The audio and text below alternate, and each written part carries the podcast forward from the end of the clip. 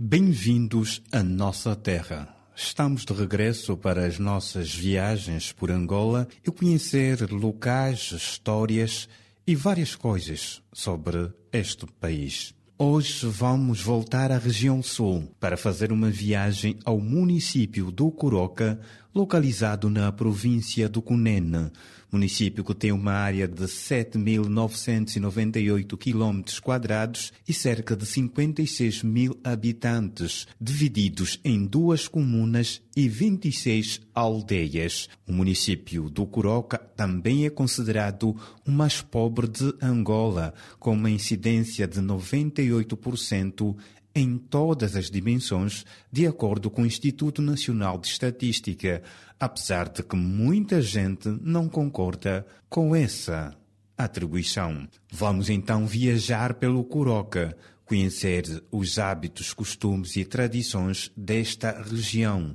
do sul de Angola, conhecida como terra de produtores de gado, mas que nos últimos tempos tem sido afetada pelo fenômeno da seca severa. Quem nos vai guiar é a jornalista e socióloga natural do Cunene, Selma Javala, que começa por nos falar de alguns hábitos, sobretudo sobre a vestimenta utilizada por algumas mulheres. Vamos também conhecer os vários grupos etnolinguísticos da região do Coroca.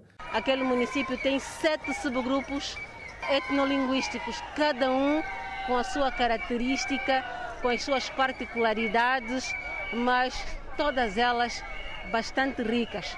Por exemplo, as mulheres morrimbas, elas vestem pele eh, na parte traseira, corpo, e atravessa-se esta pele também no peito. Esta aqui é para segurar o bebê. Eh, e ela tem de apresentar-se assim com o busto fora esta é uma particularidade do corpo, do, do, do, de como se apresentam as mulheres morrimbas. Elas também têm que se pintar o corpo todo, eh, mas elas ficam assim 24 sobre 24 horas. Para além do grupo Morimba, também existe o grupo Vátua. Também conhecidos como os Mútuas, são uh, os povos mais pobres daquela região. Mas só quem vive no Cunene consegue distinguir quem é Vátua e quem é Muhimba. Os Muhimbas são os mais ricos em termos de posse, em termos de gado. Uma única pessoa pode atingir 600 cabeças, mil cabeças, duas mil, três mil cabeças de gado, o que representa o poder econômico daquela pessoa e família. Apesar destas diferenças entre estes dois grupos etnolinguísticos da região do Coroca, eles têm em comum a criação do gado, uma atividade que tem sofrido alguns constrangimentos nos últimos anos, como nos conta a nossa guia. Nos últimos quatro, cinco anos, é uma atividade que tem estado a sofrer bastante devido à situação da seca severa que se registra naquela província só para ter uma ideia, o município de Curoca foi catalogado como o mais pobre do país. O mais pobre uh, porque falta um, escolas, faltam uh, serviços essenciais como saúde, enfim, em quase toda a região. E aos poucos, por causa mesmo da situação da seca, o gado vai morrendo e já há uma transumância. A transumância é a deslocação do gado de uma área para outra que é para que o, o gado possa sobreviver, porque lá no Coroca neste momento já não há pasto. Quando não, não chove, não há pasto, logo o, o gado é o que mais sofre. Dificuldades do povo do Coroca para desenvolver a sua atividade. Ainda assim, nunca se esquecem e não abrem mão das suas tradições. Há rituais que são de cumprimento obrigatório. Quando morre um ancião na etnia Muhimba, Uh, eu já disse que aqui as pessoas são detentoras de várias cabeças de gado. Imaginemos que eu tenho meu esposo, ele é da etnia Muhimba ou Muhakarona, falece, então são abatidas mais de 20, 30 cabeças de gado. E essa carne nunca deve ser consumida por quem pertence à tribo, por quem está ali no, no óbito. Esta carne é deixada no cemitério, à deriva, E os mútuas, normalmente, aquela tribo que eu também disse, os mais pobres, é que consomem esta carne. Isso faz-se, uh, o que se aproveita deste gado abatido, que é para deixar aí a deriva, é só o chifre.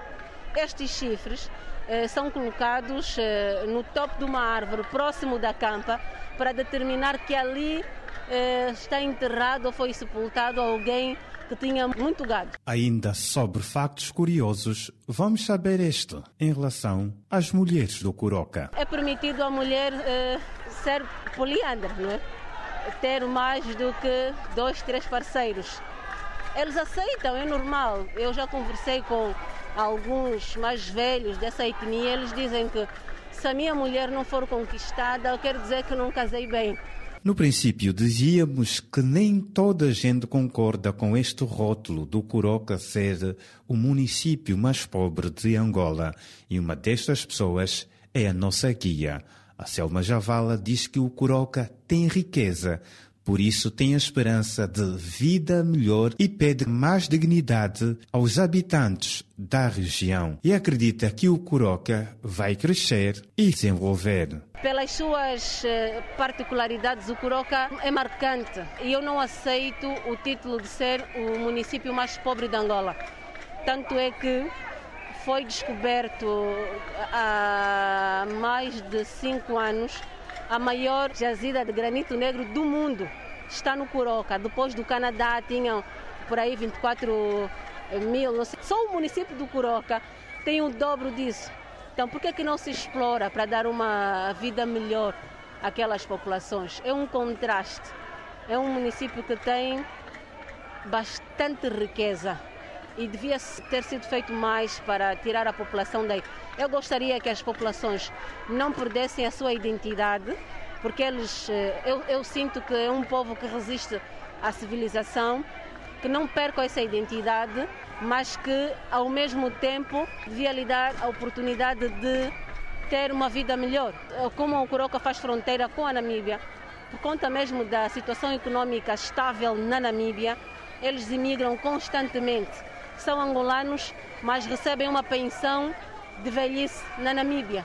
O, o, o, grupo Herero, eles têm-se até a Namíbia. Então eles têm essa facilidade de cruzar a fronteira, ainda que seja sem documentação. Por que não estarmos aqui em Angola, darmos saúde, dignidade, bem-estar a estas populações? Obrigado, Selma Javala. Foi a nossa guia para esta viagem ao município do Curoca, na região do Cunene, bem, bem no sul de Angola. Também considerada uma das regiões mais pobres do país, sobretudo devido ao impacto da seca severa que durante os últimos tempos tem afetado a região, que tem como principal atividade a criação do gado bovino e também a produção agrícola. Ficamos por aqui nesta viagem a mais um ponto da nossa terra, nossa Angola. Até já e fique bem.